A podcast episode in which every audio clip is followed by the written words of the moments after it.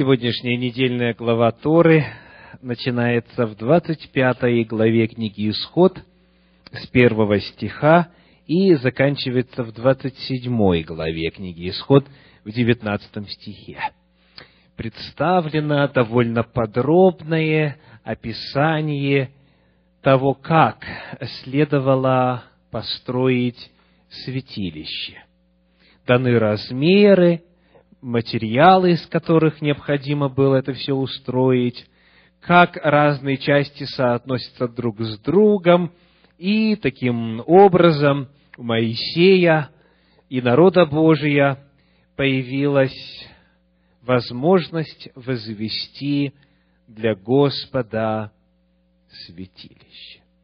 Сегодня мы попытаемся с вами определить, для чего все это было построено.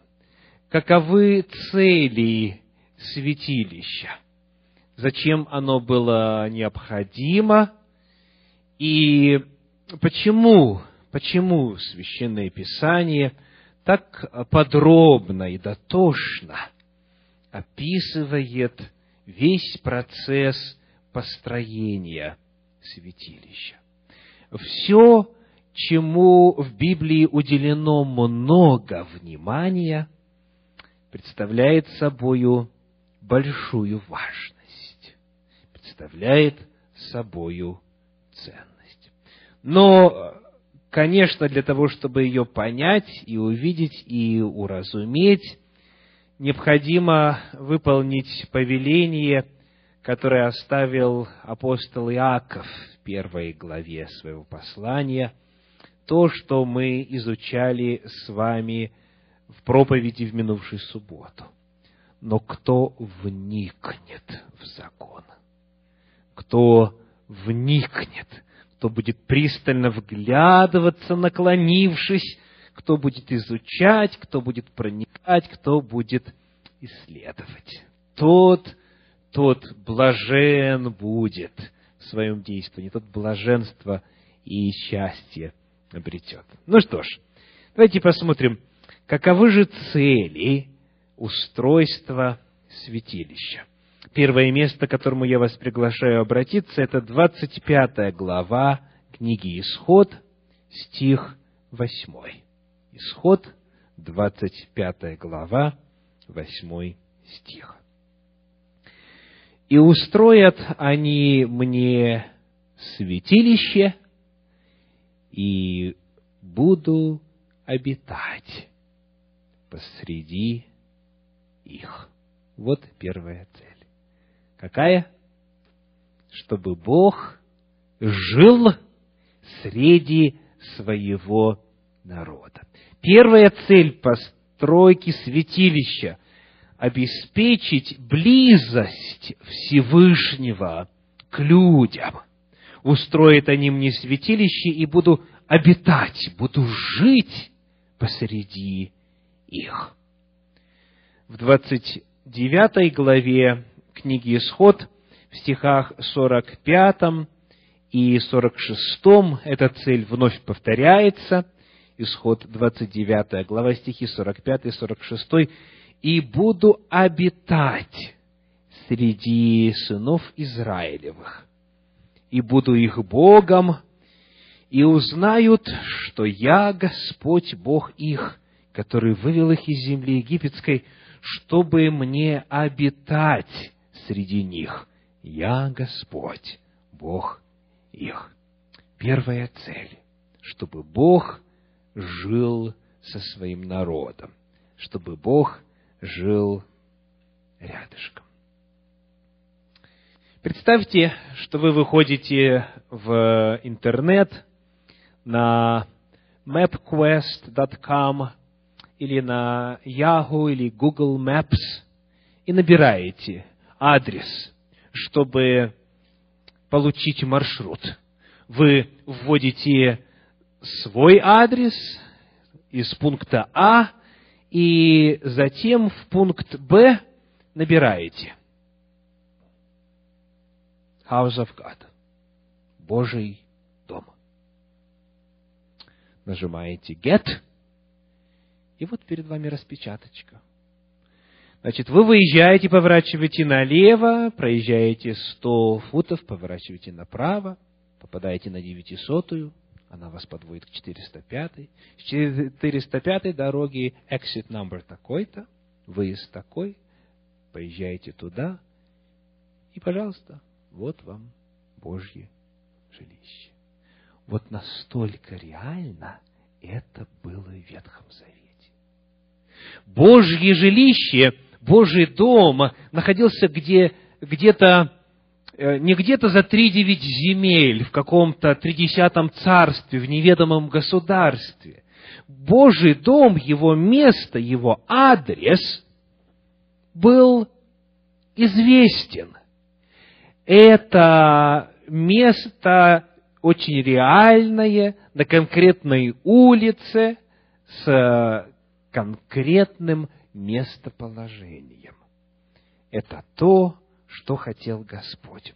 Он желал, чтобы его жилище было видимым, осязаемым, реальным, чтобы народ Божий осознавал Божье присутствие не как абстрактную какую-то реальность, не как просто Бог с нами в принципе, а Бог с нами конкретно. Вот Он, вот там живет. Вот его дом, вот его жилище. Давайте посмотрим, как именно, как именно описывается эта цель святилища. Книга Исход, 25 глава, стихи 21 и 22. Исход, 25 глава, стихи 21 и 22. «И положи крышку на ковчег сверху, в ковчег же положи откровение, которое я дам тебе. Там я буду открываться тебе и говорить с тобою над крышкою, посреди двух херувимов, которые над ковчегом откровения, о всем, что не буду заповедовать через тебя сынам Израилевым. Что Господь обещает? Я буду являться. Я буду открываться тебе вот там, над крышкой ковчега, между двумя херувимами. То есть, иными словами, Моисей мог пойти в Дом Божий и с Богом побеседовать, с Богом поговорить видимым, реальным, конкретным образом. Далее, книга Левит, 16 глава, 2 стих говорит – Левит 16 глава 2 стих.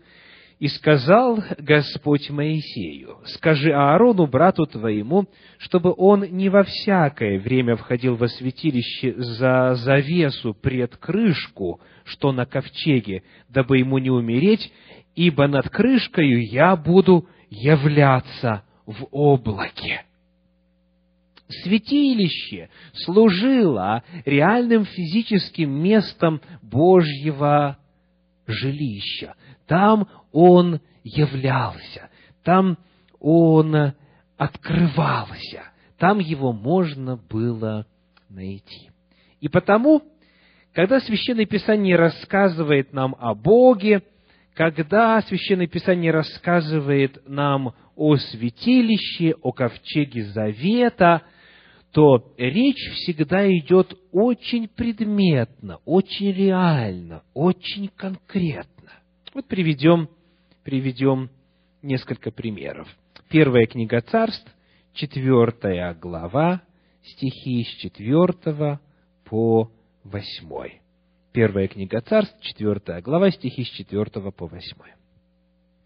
«И послал народ в Силом, и принесли оттуда ковчег завета Господа Саваофа, сидящего на херувимах.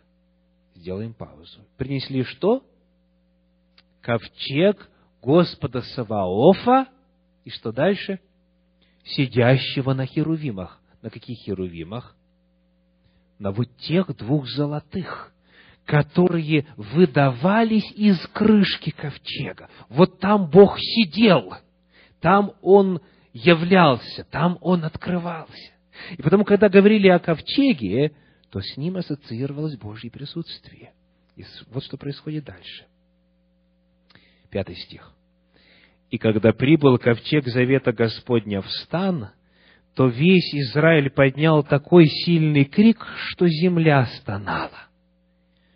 И услышали филистимляне шум восклицаний и сказали, «Отчего такие громкие восклицания в стане евреев?» И узнали, что ковчег Господень прибыл в стан.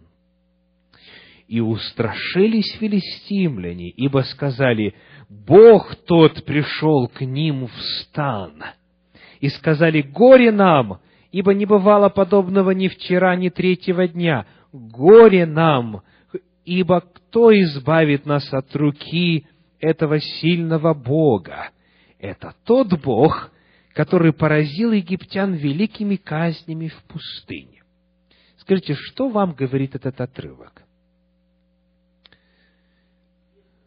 Да, представляете, оказывается, тот факт, что Бог живет и является между двумя херувимами, был известен не только в израильском народе, не только израильтяне осознавали реальность Божьего проживания по соседству, но об этом знали и языческие народы, в частности, филистимляне.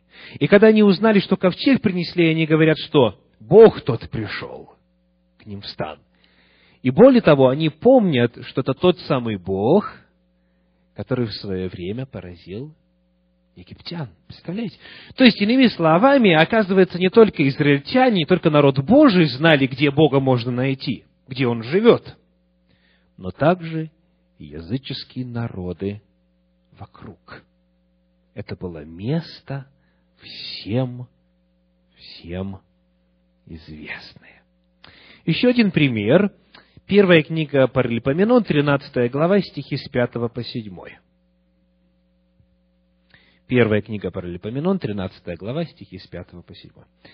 «Так собрал Давид всех израильтян от Шихора египетского до входа в Емав, чтобы перенести ковчег Божий из Кириаф и Арима. И пошел Давид и весь Израиль в Кириаф и Арим, что в Иудее, чтобы перенести оттуда ковчег Бога, Господа, сидящего на Херувимах, на котором нарицается имя Его, и повезли ковчег Божий на новой колеснице из дома Авинадава.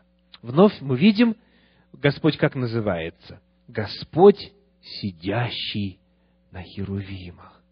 Господь, сидящий на Херувимах. Книга пророка Исаия, 37 глава, описывается еще одна эпоха. Это уже восьмой век до нашей эры. Стихи с 14 по 16. Исаия, 37 глава, стихи с 14 по 16. «И взял Езекия письмо из руки послов, и прочитал его, и пошел в дом Господень, и развернул его Езекия пред лицем Господним и молился Иезекия перед лицем Господним и говорил, «Господи Саваоф, Боже Израилев, сидящий на Херувимах». То есть, когда царь приходил во святилище, он шел не просто в место, где собираются, чтобы поговорить о Боге или петь о Боге, он шел в место, где Бог сидел, где Бог обитал, где Бог жил. И он пришел и говорит, Господи, вот он развернул это письмо, и говорит, Господи, вот посмотри, посмотри, что они написали. То есть он осознавал реальность Божьего присутствия там, там, на Херувимах. Итак, какая первая цель строения святилища? Чтобы Бог обитал с народом, чтобы обеспечить близость Всевышнего к людям, чтобы люди понимали, что Бог рядом с ними, всегда рядом с ними. И здесь очень важно подчеркнуть следующий момент. Как правило, в языческих святилищах были священные предметы – как правило, стоит статуя или изображение, или барельеф как правило, есть изображение божества. Так? И вот это изображение божества считается священным. Но здесь, во святилище, живет сам Бог. Не было никаких изображений. Не было изображения Бога. Был только его трон. Вот этот вот ковчег, он был сделан так, что крылья херувимов, они а, образовывали подлокотники трона и спинку трона. Был трон, и на этом троне сам Бог восседал. Во святилище живет не изображение божества, но сам, сам Бог живет там. И вот пришло время, когда Бог, подчеркиваю, тому народу, который привык, что Бог всегда рядом с ними живет, который привык, что Бог живет по соседству, на известном месте, Бог приходит.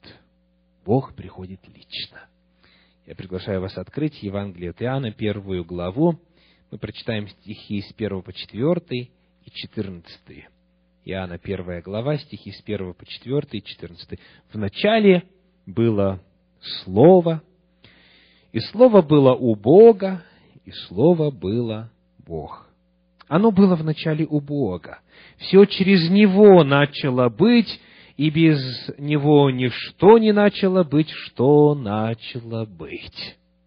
Описывается божественной природы некто, кто все сотворил. Он по своей природе есть сам Бог. Дальше, четвертый стих. В нем была жизнь, и жизнь была свет человеков. Он жизнедатель, он источник жизни. И вот четырнадцатый стих. И Слово стало плотью. И что делала? Обитала с нами, полная благодати и истины. И мы видели славу Его, славу как единородного Отца.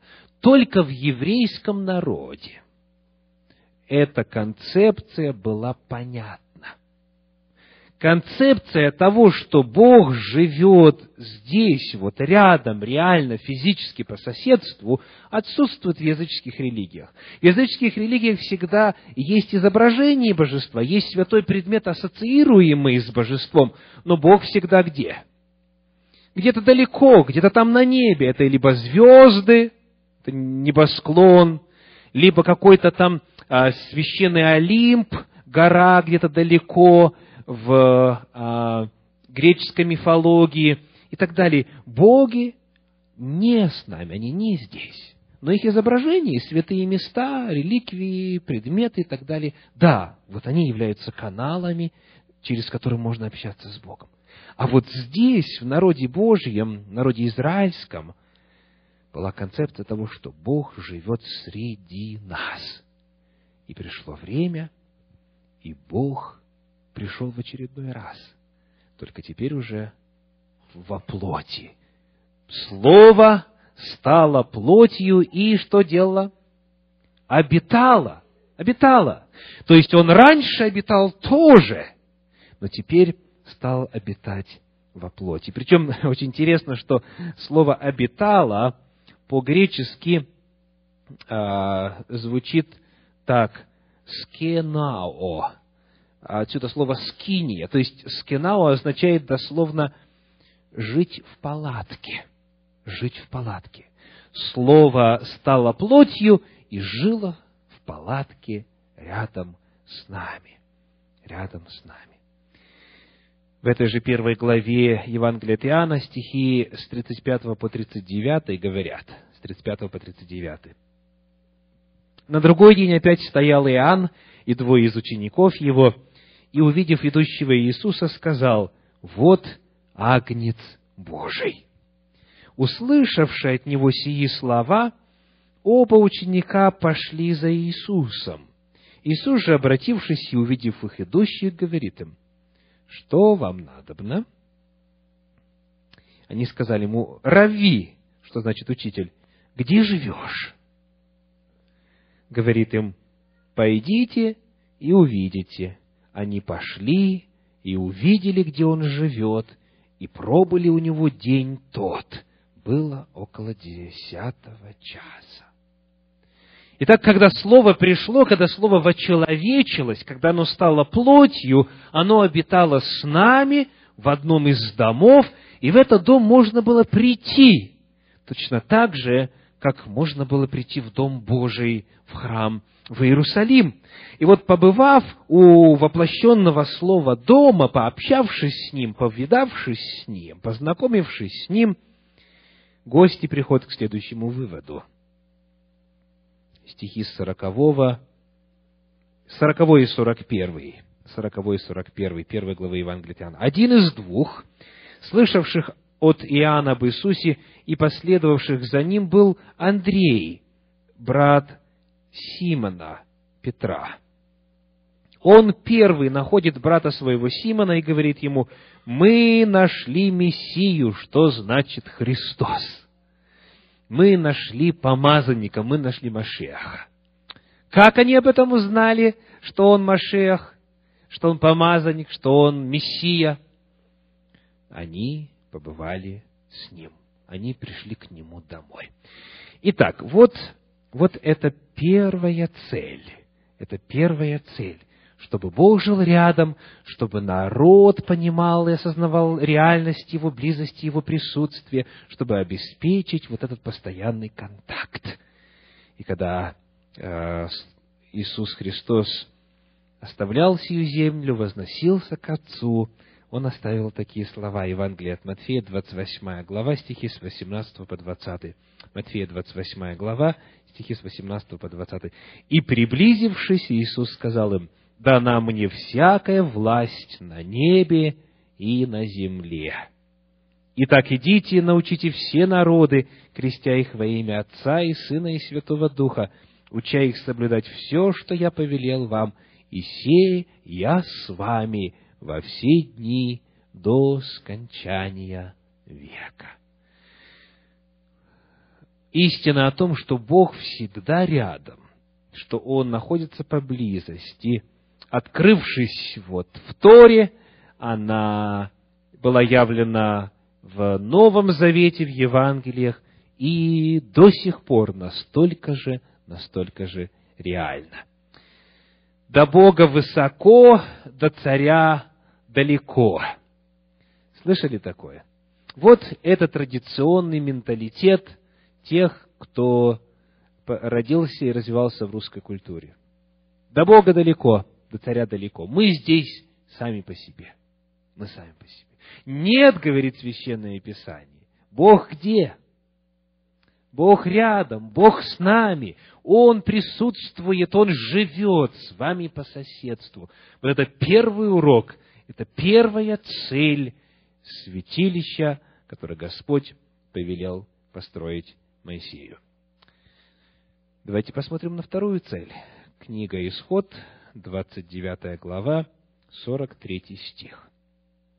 Исход, 29 глава, 43 стих.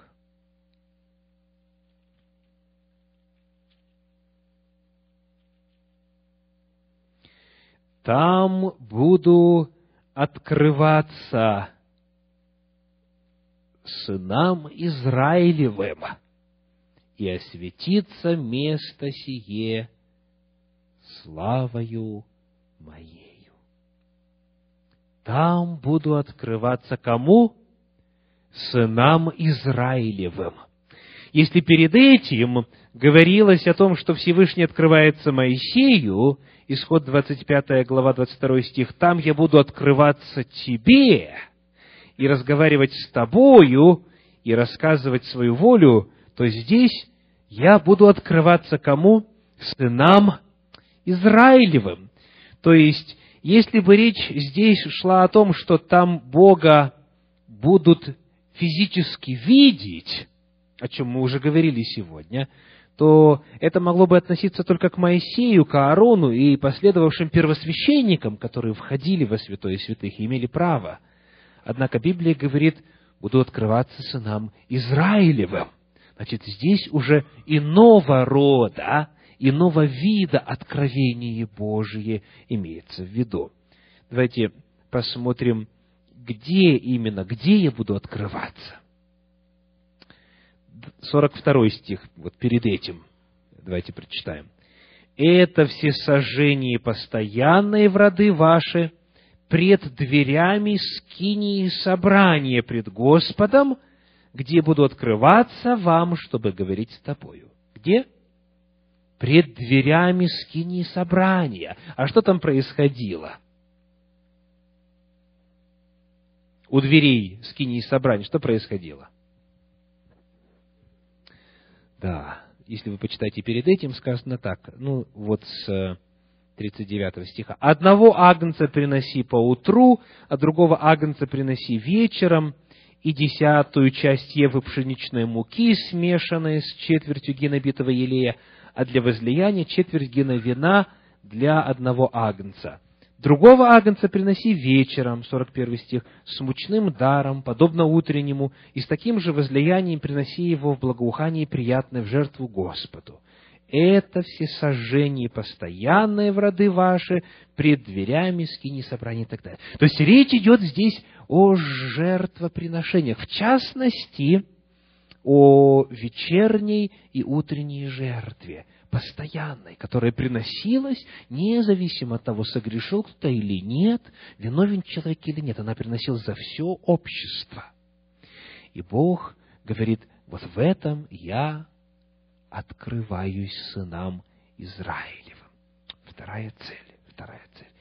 Скиния служила, чтобы раскрыть Божий характер, чтобы раскрыть Божью сущность, чтобы рассказать, каков Бог. Не только, что Он есть, и что Он реально вот здесь живет, но Скини рассказывала также о характере Божьем, говорила о том, каков Он по своей сущности, по своей природе, каков Всевышний, каков Господь. Давайте посмотрим на несколько псалмов. Псалом 26, стихи 4 и 5. Псалом 26, стихи 4 и 5 говорят нам следующее. «Одного просил я у Господа, только того ищу, чтобы пребывать мне в доме Господнем во все дни жизни моей, созерцать красоту Господню и посещать храм Его» ибо он укрыл, укрыл бы меня в скинии своей в день бедствия, скрыл бы меня в потаенном месте селения своего, вознес бы меня на скалу. Итак, Давид говорит, хочу жить в Доме Божьем. И что я там увижу? Созерцать красоту Господню. И он мог созерцать красоту Божью не, не внешнего характера, а именно его природу, его суть, его характер. В святилище Бог открывается как Бог любви, как Бог милосердный, как Бог прощающий, как Бог спасающий, как Бог долготерпеливый, многомилостивый. Святилище говорит нам о том, каков наш Творец. И это вторая цель. 62-й Псалом, стихи со 2 по 4, Псалом 62, стихи со 2 по 4. «Боже, Ты Бог мой, Тебя от ранней зари ищу я, Тебя жаждет душа моя, по Тебе томится плоть моя в земле пустой, и сохшей и безводной чтобы видеть силу Твою и славу Твою, как я видел Тебя во святилище. Итак, во святилище. Он, Давид, он не мог даже войти во святое, потому что он не был из колена Левина. Уже не говоря о том, чтобы войти во святое святых, где Бог реально физически свою славу являл. Но Давид говорит, что? Я видел тебя, я видел силу твою и славу твою во святилище. Он видел его в служении святилища. То есть, размышляя о тех действиях, которые Господь предписал, он видел раскрытие Божьей сущности, он видел раскрытие Божьей природы, Божьего характера. Ибо, и дальше он продолжает, он описывает этот характер. Четвертый стих. «Ибо милость твоя лучше, нежели жизнь». Представляете? Милость твоя лучше, нежели жизнь. Уста мои восхвалят тебя. Так благословлю тебя в жизни моей, во имя Твое вознесу руки мои. Итак, вторая цель какова? Раскрыть Божью сущность, раскрыть Божий характер, рассказать о красоте, о привлекательности Бога. Все это открыто во святилище. Но открыто кому? Тем, кто согласен потратить время, чтобы изучить все эти законы, чтобы разобраться, почему так сказано, чтобы вникнуть, чтобы проникнуть. Удивительная красота открывается. Раскрыть характер Божий. Давайте посмотрим третью, третью цель. Книга Второзакония, 12 глава, стихи 13 и 14. Второзаконие, 12 глава, стихи 13 и 14. «Берегись приносить всесожжения твои на всяком месте, которое ты увидишь. Но на том только месте, которое изберет Господь, в одном из колен твоих, приноси всесожжения твои и делай все, что заповедую тебе». Итак, что мы находим? Какая еще цель? Есть определенное место, это именно святилище, это храм. И что там делают? Какова цель? Все сожжения и делай все, что я заповедую тебе. Если человек совершал грех по ошибке или по незнанию, или, или даже осознанно, и даже бунтарски, но после, после останавливался, осознавал и хотел загладить свою вину, хотел примириться с Господом, он должен был идти во святилище. Святилище служило очень важным функциям отвечать нуждам верующих. Туда придя, можно было обрести прощение, обрести от Господа благодать и милость. Третья цель святилища – служить нуждам верующего. Снимались грехи, а, посылалась помощь от Господа. Центром религиозного служения было святилище. И оно было построено для того, чтобы служить, служить разным, разным, разным нуждам. Родился первенец, его несут на сороковой день в храм. У человека радостное событие, он дал обед Господу, он идет в храм, во святилище. Очень много разного рода нужд удовлетворялись вот там. Давайте посмотрим на книгу Псалтирь, 19 главу, 3 стих. Псалом 19, стих 3. Псалом 19, 3. «Да пошлет тебе помощь из святилища, и Сиона да подкрепит тебя». Из святилища Бог помощь посылал. Каждый раз, когда приносилась утренняя и вечерняя жертва, весь народ Божий, где бы они ни находились, в Израиле ли, в Вавилоне ли, в путешествии ли куда-нибудь в далекую заморскую страну, в это время все останавливались, прекращали свои дела, все замирало. Все поворачивались лицами в сторону святилища. И что происходило? Совершалась молитва потому что в это время приносилась жертва, а потом угли с этого медного жертвенника переносились внутрь, во святилище, э, во святое отделение, на золотой жертвенник, потом возлагалось благовонное курение, и вот этот аромат, этот дым, этот фимиам поднимался вверх и попадал во святое святых, туда к Богу в Божье присутствие. Каждый человек реально представлял, как его молитва путешествует и попадает к Богу непосредственно. Потому в одном из псалмов мы читаем, «Да направится молитва моя, как фимиам, воздеяние рук моих, как жертва вечерняя.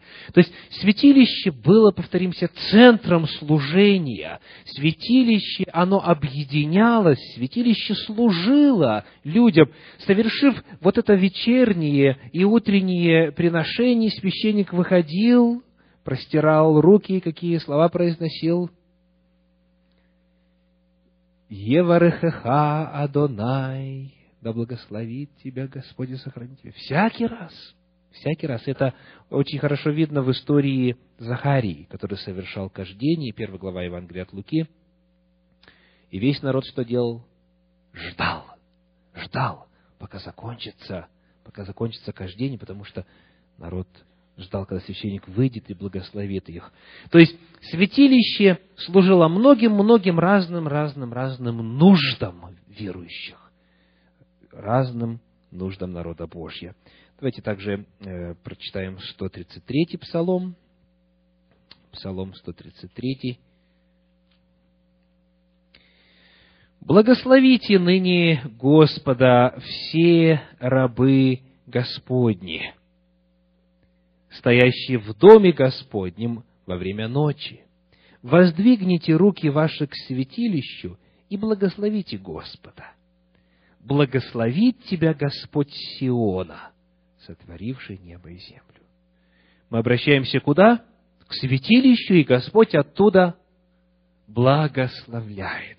Святилище служило источником благословения, или точнее местом, центром, откуда исходило благословение, потому что там жил Господь. Итак, мы рассмотрели с вами третью цель святилища – служить всевозможным различным нуждам верующих. Все, что нужно для духовной жизни, посылалось и посылается из святилища. Ну и, наконец, четвертая цель. Четвертая цель.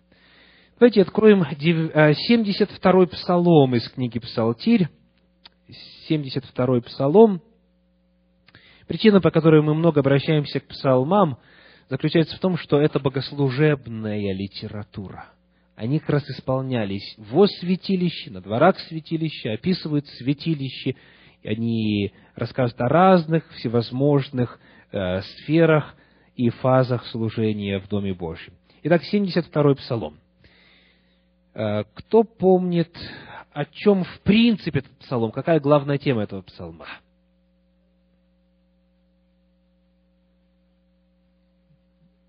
Какая тема? Какая тема? Беззаконники живут лучше праведных. Вот тема. Беззаконники живут лучше праведных, и, и, появляется вопрос, 13 стих. Так не напрасно ли я очищал сердце мое и омывал в невинности руки мои? 14. «И подвергал себя ранам всякий день и обличением всякое утро». То есть вот проблема. Беззаконные живут лучше, чем праведные. И вот давайте прочитаем стихи 16 и 17. «И думал я, как бы уразуметь это, но это трудно было в глазах моих, доколе не вошел я во святилище Божие и не уразумел конца их. Так смотрите, что происходит. Асав, написавший этот псалом, он говорит, я не понимал, как такое возможно, пока что, пока не вошел во святилище.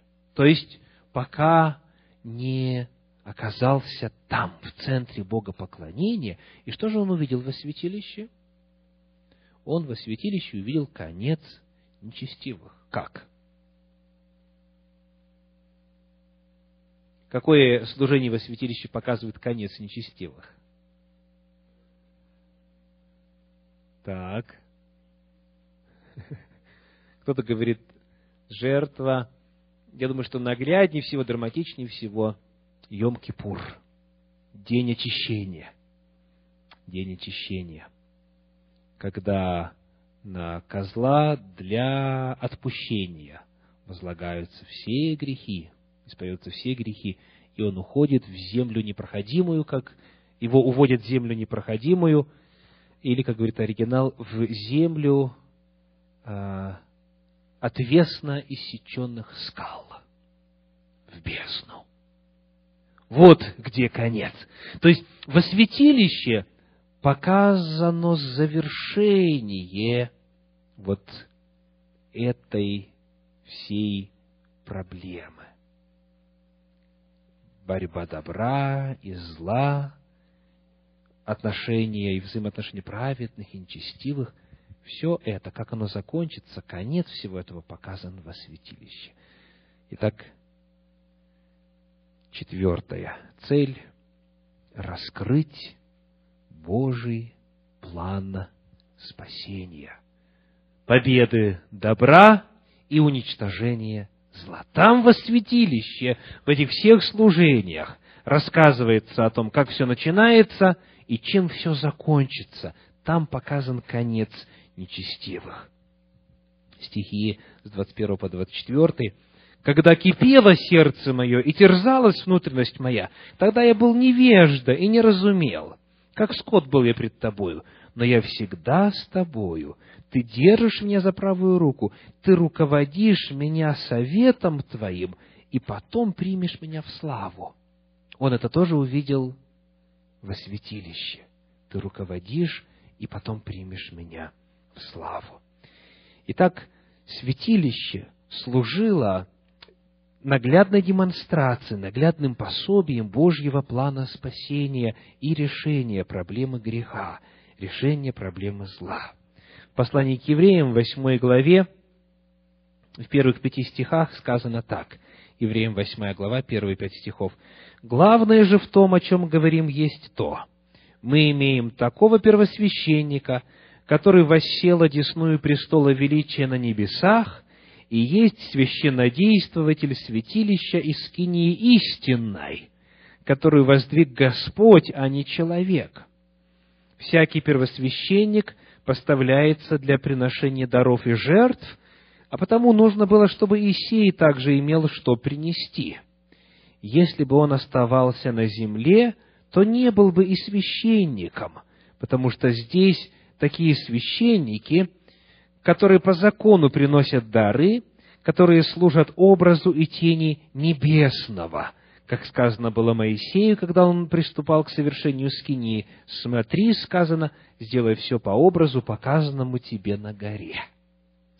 Вот здесь, в этих пяти стихах, открывается вот как раз эта четвертая цель святилища – служить тени и образу небесного святилища. Священное Писание говорит, что мы имеем такого первосвященника, Иисуса Христа, который есть священнодействователь святилища Искини истинной. Слово «истинной» в оригинале «алетинос» означает следующее. «Алетинос» в греческо-английском словаре. Переведем вместе. Первое значение – real, то есть реальный. Это святилище, это скиния реальная. Далее genuine, подлинная. То есть речь идет о том, что э, на небе есть реальная подлинная скиния, реальное подлинное святилище. И то, что было на земле, оказывается, было чем? Образом и тенью. Потому Бог что сделал? Бог повелел Моисею построить святилище и устроить служения там, которые рассказывали о служениях в небесном святилище, в небесном храме. И потому на протяжении многих столетий эта наглядная демонстрация рассказывала о Божьем плане спасения, о том, что будет Агнец Божий, о том, что будет первосвященник, о том, что Он придет, возьмет на себя грех всего мира, о том, что настанет время, и святилище должно быть очищено, что грех будет уничтожен, что будет конец всех нечестивых. Все это есть во святилище. Все это наглядно показано и продемонстрировано там. И потому сегодня, сегодня, в эпоху, когда Агнец Божий пришел, когда служение в небесном святилище уже началось, потому что Иисус Христос вошел туда со своей собственной кровью, мы теперь знаем, что происходит на небе. Мы знаем, чего ожидать в будущем. Мы знаем, что уже совершено, а что еще совершится. У нас есть панорама истории, благодаря тому, что у нас есть тщательнейшие, подробнейшие законы о служении в земном святилище.